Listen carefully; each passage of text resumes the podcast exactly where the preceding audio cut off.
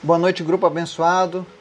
Hoje é dia 25 de julho de 2021.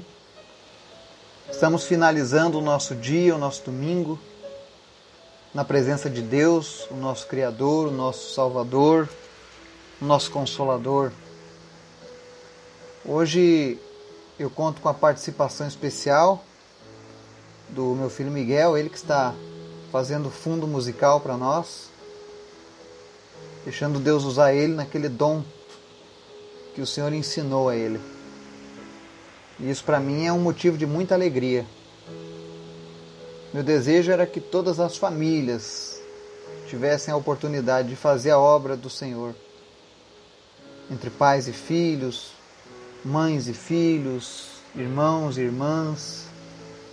Isso alegra o coração do Senhor e alegra nós que somos pais, não é verdade? Hoje nós vamos dar continuidade ao nosso estudo no livro de Filipenses, no capítulo 3.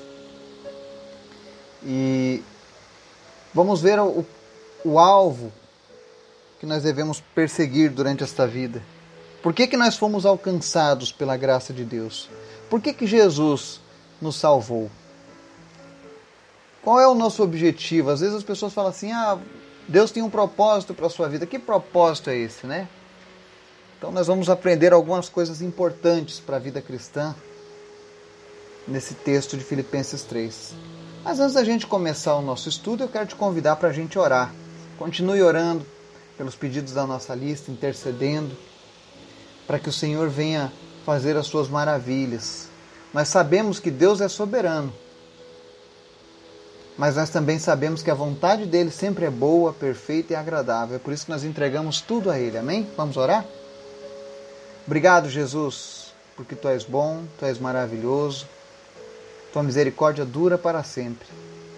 Nós queremos te agradecer, Senhor, pela oportunidade, pela riqueza que é terminar um dia, findar o nosso dia na tua presença, entregar o nosso descanso, entregar a semana que se inicia em tuas mãos, crendo, confiando, porque tu és fiel, Pai. A tua palavra nos revela a ti como um Deus fiel, um Deus poderoso. E é por isso que nós buscamos a tua face, Deus. É por isso que nós te amamos. Não apenas por quem tu és, mas por aquilo que tu faz em nossas vidas. Obrigado, Deus. Obrigado pela tua palavra que tem nos alimentado. Obrigado, Deus, pelo compromisso de cada dia contigo, que é feito com alegria que é feito com satisfação. Obrigado, Jesus, porque estamos prosseguindo para o alvo.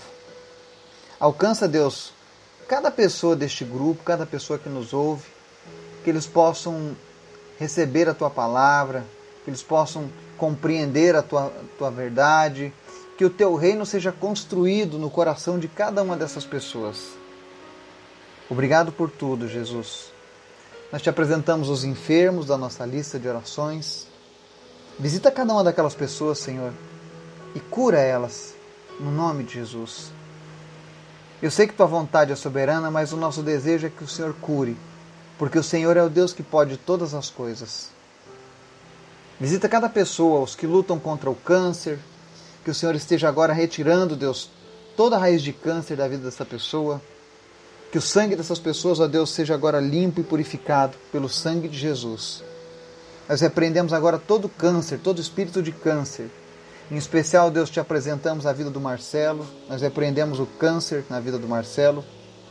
E te pedimos em nome de Jesus, restaura a saúde dele, que ele possa ter um encontro contigo. Que o Senhor venha não apenas restaurar a saúde, mas a comunhão dele com o Senhor, Pai. Visita cada pessoa que sofre com câncer nesse momento, Pai. Te apresento também, Jesus, a vida daqueles que lutam contra o Covid-19, que estão nas UTIs, entubados, que estão com sequelas. Alcança cada uma dessas pessoas. Manifesta a tua graça e tem misericórdia, Pai. Tem misericórdia da nossa nação. Livra-nos de todo o engano nessa pandemia. Alcança, Deus, os mais necessitados. E Deus, em nome de Jesus, que as pessoas venham te conhecer em meio a essa pandemia, Pai. Também te apresento a vida do Reginaldo, Pai. Te agradecemos pela melhora dele, mas oramos para que haja completa restauração do Reginaldo, da Elisete e de tantos outros, Pai. Visita também, Jesus, aqueles que sofreram acidentes, o Otávio, o Victor, o Laurindo, e completa a tua obra na vida deles. Em especial, Senhor, nós pedimos agora que a bactéria tenha sido combatida no organismo do Laurindo, que ele não tenha mais nada para interromper, ó Deus, o processo de cura na vida dele. Em nome de Jesus, se existe algum impedimento na área espiritual, na vida de alguma pessoa pela qual nós estamos orando, que o Senhor venha trazer revelação ao coração dessa pessoa. Se existe alguma coisa, algum ato pelo qual o inimigo tem agido, que o Senhor venha trazer luz em nome de Jesus, mas que ninguém perca, Deus, o teu agir nesse momento. Te apresento em especial a vida do João Luiz, Pedimos pela vida dele, pela completa restauração dele, que ele acorde, Deus, sem nenhuma sequela. Te agradeço pela vida do Miguel Tristes. E oramos, meu Deus, para que nós possamos vê-lo caminhando, correndo, brincando, fazendo coisas de criança. Te apresento nessa noite em especial aqueles que ouvem essa mensagem e estão pensando em tirar a própria vida. Espírito Santo de Deus, visita agora essa pessoa e que ela possa experimentar o amor do Senhor. Que essa pessoa saiba que ela não está sozinha, que ela não está desamparada neste mundo e não importa o que ela tenha feito de errado. O Senhor perdoa todo e qualquer pecado. E se você desejar, os teus pecados são perdoados agora nesse momento. Então, em nome de Jesus, você que estava pensando em tirar sua vida hoje, o Senhor contempla a tua vida, o Senhor te ama e Ele quer te dar uma chance. Ele quer resgatar a tua vida, Ele quer te demonstrar o amor dele. Visita, Deus, aqueles que estão em depressão e traz alegria ao coração dessas pessoas. Em nome de Jesus. E fala conosco, Deus, através da tua palavra. Amém. Filipenses 3 diz assim: Apóstolo Paulo, quero conhecer Cristo o poder da sua ressurreição e participação em seus sofrimentos, tornando-me como ele em sua morte, para de alguma forma alcançar a ressurreição dentre os mortos. Não que eu já tenha obtido tudo isso ou tenha sido aperfeiçoado, mas prossigo para alcançá-lo, pois para isso também fui alcançado por Cristo Jesus. Irmãos, não penso que eu mesmo já o tenha alcançado, mas uma coisa faço Esquecendo-me das coisas que ficaram para trás e avançando para as que estão adiante, prossigo para o alvo, a fim de ganhar o prêmio do chamado celestial de Deus em Cristo Jesus. Todos nós que alcançamos a maturidade devemos ver as coisas dessa forma. E se em algum aspecto vocês pensam de modo diferente, isso também Deus esclarecerá. Então somente vivamos de acordo com o que já alcançamos. Irmãos, Sigam unidos o meu exemplo e observem os que vivem de acordo com o padrão que apresentamos a vocês. Pois, como já disse repetidas vezes, e agora repito com lágrimas, há muitos que vivem como inimigos da cruz de Cristo. O destino deles é a perdição. O seu Deus é o estômago e eles têm orgulho do que é vergonhoso. Só pensam nas coisas terrenas. A nossa cidadania, porém, está nos céus, de onde esperamos ansiosamente o Salvador, o Senhor Jesus Cristo.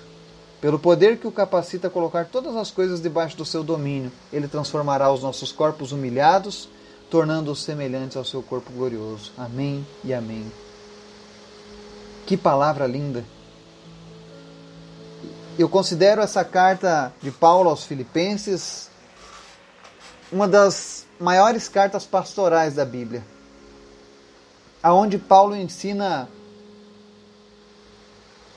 que a verdadeira pureza do Evangelho está na nossa caminhada, na forma como nós andamos com Cristo. Não adianta nada sucesso, fama, poder, riquezas, se nós não temos um coração firmado no Senhor. E aí ele começa com muita humildade, dizendo que ele quer conhecer Cristo, que ele quer ser um só como Cristo participando nos seus sofrimentos também e na sua ressurreição.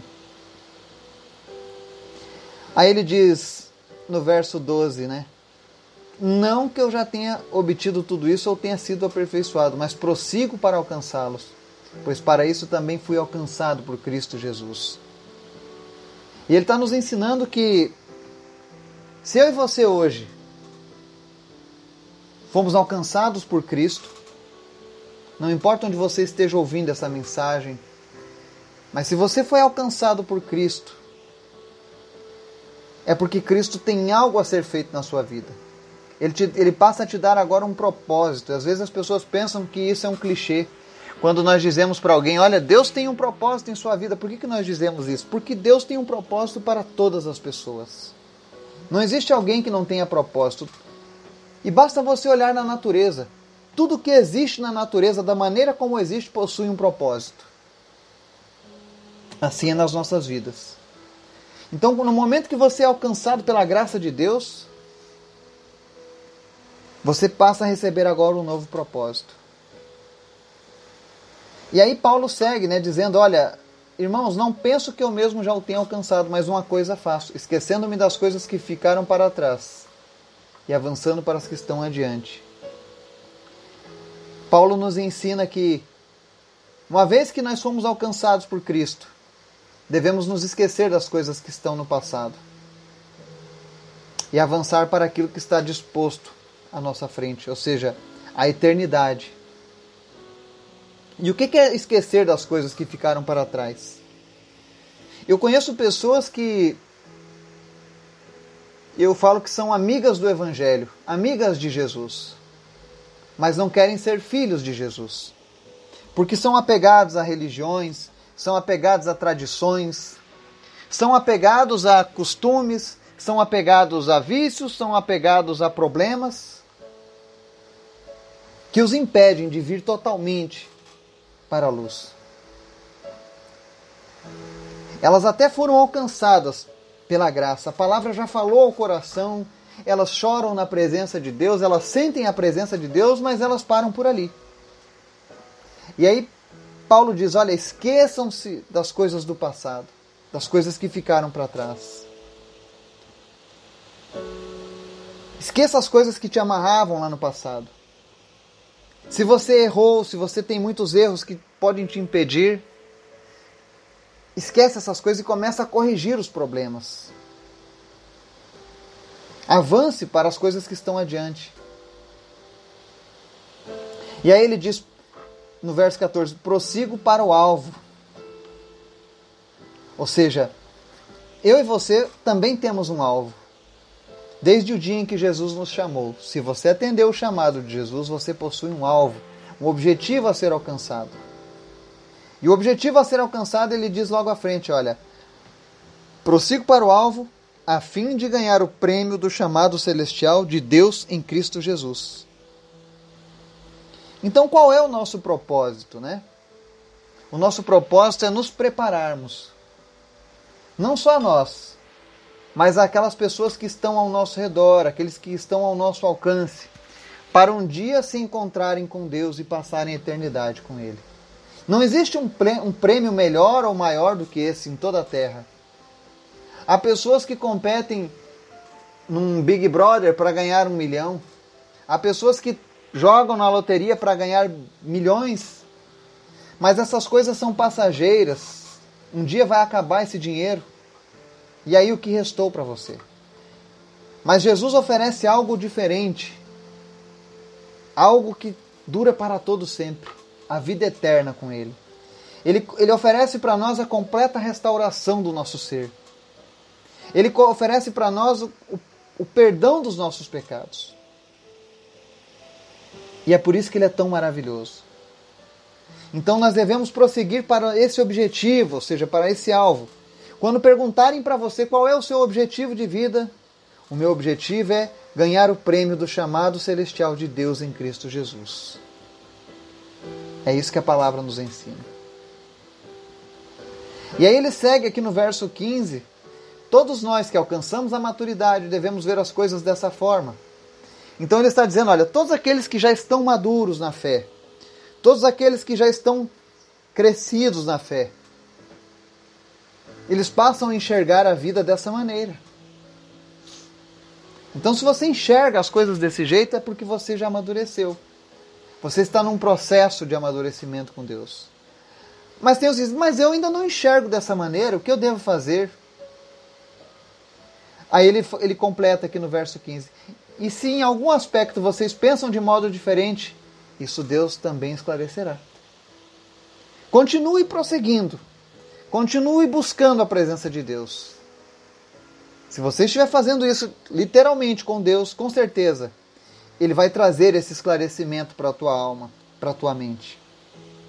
É por isso que é tão importante nós buscarmos a maturidade.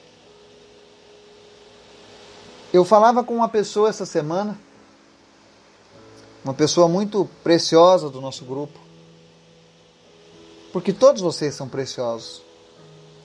Todos vocês possuem um grande valor diante de Deus. Jesus verteu sangue na cruz por mim e por vocês. Então nós somos de um grande valor para Deus. Nós somos o maior capital do Senhor aqui nessa terra. Não são as maravilhas da natureza, mas eu e você, regenerados pelo poder de Cristo, somos o maior investimento do Senhor. E essa pessoa, ela se achegou a Deus.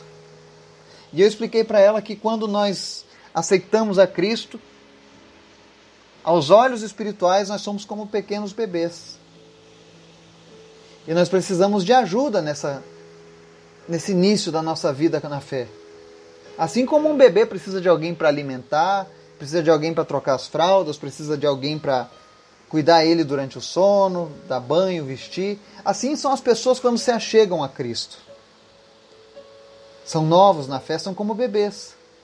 E a nossa função, daqueles que já possuem maturidade no Evangelho, é oferecer o, o auxílio que essas pessoas precisam, cuidar desses bebês. E é por isso que a gente faz esse trabalho e faz esse trabalho com alegria. Porque eu sei que tem muitos bebês na fé. Eu sei que existem muitos filhos e filhas na fé que estão nos ouvindo aqui agora. Que fizeram uma aliança com Deus e que receberam o perdão de Jesus. E aí, uma das formas da gente cuidar dessas pessoas Está lá no verso 16 e 17. Então somente vivamos de acordo com o que já alcançamos. Ou seja, viva de acordo com aquilo que você alcançou em Cristo. E ele fala no verso 17: Irmãos, sigam unidos o meu exemplo. Olha o que Paulo está dizendo, precisamos seguir o exemplo dele. E qual é o exemplo dele? Observem os que vivem de acordo com o padrão que apresentamos a vocês. As pessoas têm o costume de olharem sempre para aqueles que fazem as coisas erradas. Mas Paulo está dizendo que nós, que somos filhos de Deus, devemos prestar atenção naqueles que andam de maneira correta, que andam de acordo com o padrão apresentado por Paulo e pelos outros apóstolos. Que padrão é esse? É o padrão de santidade, é o padrão de fidelidade, é o padrão de uma pessoa que abre mão dos prazeres mundanos para, para estar na presença de Deus. Olhe para essas pessoas, observe essas pessoas, é o que Paulo está dizendo. E esse observar que ele está falando aqui não é apenas você olhar, mas é você observar ao ponto de andar da mesma maneira. O desejo de Deus é que quando nós saímos na rua, ou no nosso trabalho, ou na nossa escola, para quem estuda, ou na faculdade, é que as pessoas vejam Jesus em nós. Mas ele fala um alerta muito grave aqui no verso 18. Pois, como já disse repetidas vezes e agora repito com lágrimas, ele fala isso chorando. Há muitos que vivem como inimigos da cruz de Cristo. O destino deles é a perdição. O seu Deus é o estômago e eles têm orgulho do que é vergonhoso, só pensam nas coisas terrenas. Olha só o que Paulo está dizendo. Observe as pessoas que vivem segundo o padrão apresentado pela palavra de Deus. Porque existem pessoas que são inimigas da cruz. E ele diz que o, o destino dessas pessoas que são inimigas da cruz de Cristo é a perdição. As pessoas têm uma facilidade muito grande em dizer assim: ah, lá vem você dizendo que se a gente não for para Jesus, a gente vai para o inferno. Que Deus é esse que manda as pessoas para o inferno? Eu digo, não é. Deus não manda ninguém para o inferno. Deus não condena ninguém. Quem condena é o nosso pecado. São os nossos erros. O que Deus oferece para nós é redenção. Mas esses que são inimigos da cruz, por que inimigos da cruz? Eles fogem da cruz, eles não gostam da cruz. E o fato de você se tornar um inimigo da cruz faz com que os teus pecados não sejam perdoados. Porque foi lá na cruz que os nossos pecados foram pagos. Aquela cruz foi feita para mim e para você, mas Jesus, ele decidiu por amor a nós se entregar em nosso lugar. Era para ser eu e você sendo cuspidos, esbofeteados, açoitados, tendo a nossa pele rasgada, sendo humilhados diante de todos e tantas outras coisas terríveis. Mas Jesus falou: Não, eu farei isso no lugar deles. E é por isso que há um peso muito grande para aqueles que fogem da cruz de Cristo, para aqueles que são inimigos dela. É por isso que Deus fala que o destino dessas pessoas é perdição. E ele fala do egoísmo dessas pessoas. Porque estão dizendo assim: o seu Deus é o estômago. E eles têm orgulho do que é vergonhoso. Infelizmente, eu lembro uma vez um programa de televisão onde o cara se orgulhava de ser promíscuo.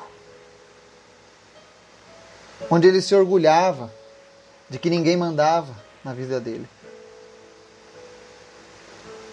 E essas coisas, na verdade, para quem conhece a palavra de Deus, para quem conhece o Deus que é santo e que é amoroso e maravilhoso, isso é vergonhoso. E essas pessoas que fazem isso, na verdade, só pensam nas coisas terrenas, naquilo que é momentâneo. Então a palavra de Deus aqui, segundo Paulo, está dizendo: fuja desses exemplos, fuja da presença desse tipo de pessoa, porque são inimigos da cruz. Infelizmente, o destino dessas pessoas, se elas não fizerem uma aliança com Deus, vai ser a perdição. E tenha certeza, não é essa a vontade de Deus, não é essa a vontade de Paulo quando ele diz isso, e não é essa a minha vontade também. Porque você olha que Paulo diz isso, ele fala, pois como já disse repetidas vezes, e agora repito com lágrimas. Não pensem que é fácil trazer uma palavra como essa, porque não é. Ninguém se alegra quando uma pessoa parte. A Bíblia diz que o próprio Deus não se alegra na morte de um pecador. Porque ele sabe que quando alguém morre em decorrência dos seus pecados não perdoados, essa pessoa estará para sempre longe de Deus. Vai ser um adorador a menos na presença de Deus na eternidade. Vai ser mais uma criatura de Deus que ficará distante dele. E o próprio Deus não gosta disso mas ele possui regras. Ele possui princípios. Ele é justo.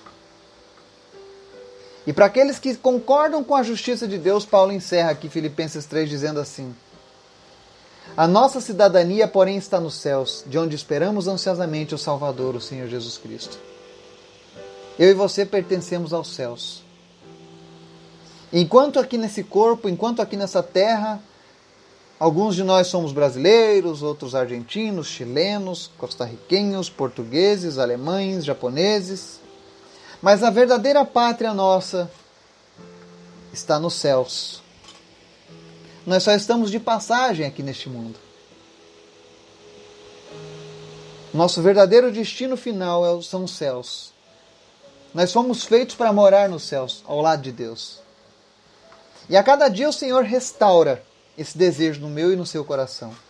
Se você tem estudado a palavra de Deus, se você tem prestado atenção, você tem praticado, eu tenho certeza que a cada dia você almeja, você deseja mais e mais morar nos céus, porque você já não se reconhece mais como um cidadão desse mundo. Sabe quando você olha as atrocidades nas notícias, na televisão, nos filmes, no meio de, no, no comportamento da sociedade, você fica triste, você fica chateado, você fica magoado com tantas atrocidades. E aí você pensa, será que os outros não estão vendo isso? Na verdade, tudo isso vem porque há uma revelação no nosso íntimo. Olha, eu e você não somos mais desse mundo. Por enquanto estamos nele, mas a nossa alma, a nossa mente já não almeja mais este mundo, mas almeja os céus, aonde está o nosso Senhor. E aí ele encerra com a revelação, no verso 21. Pelo poder que o capacita a colocar todas as coisas debaixo do seu domínio, ele transformará os nossos corpos humilhados, tornando-os semelhantes ao seu corpo glorioso. Paulo encerra o capítulo 3 nos dando um ensino teológico sobre a escatologia, sobre a doutrina dos últimos dias. E ele revela que nós receberemos um corpo glorioso, igual ao de Jesus. Olha que maravilha o que Deus está fazendo. Olha que grande promessa de Deus. Ele vai transformar esse corpo corruptível, esse corpo suscetível a enfermidades, esse corpo cheio de problemas, de dores, em um corpo glorioso. Nós teremos um corpo glorificado, semelhante ao de Cristo, semelhante ao do nosso Criador. Não existe humildade maior num Deus do que a do nosso Deus. E é por isso que ele é tão lindo, tão maravilhoso, tão bondoso, tão glorioso, tão grandioso. E não existem adjetivos que nós possamos falar aqui nesse momento que possam trazer a, a, a visão completa do Deus a quem servimos. E é por isso que a melhor forma de demonstrarmos a nossa alegria, a nossa gratidão a Deus é vivendo para Ele, obedecendo a Sua palavra e alcançando outras vidas. Que Deus possa te abençoar, possa te dar um fim de semana para aqueles que ainda estão ouvindo hoje no domingo abençoado e o início da semana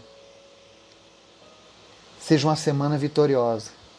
Que todos os propósitos que você tem colocado diante de Deus venham se cumprir essa semana. Que Deus venha falar ao teu coração. Que Deus venha trazer salvação para aqueles que ainda estão perdidos. Que Deus venha trazer cura para aqueles que estão enfermos. Que Deus abençoe você e sua vida em nome de Jesus. Amém.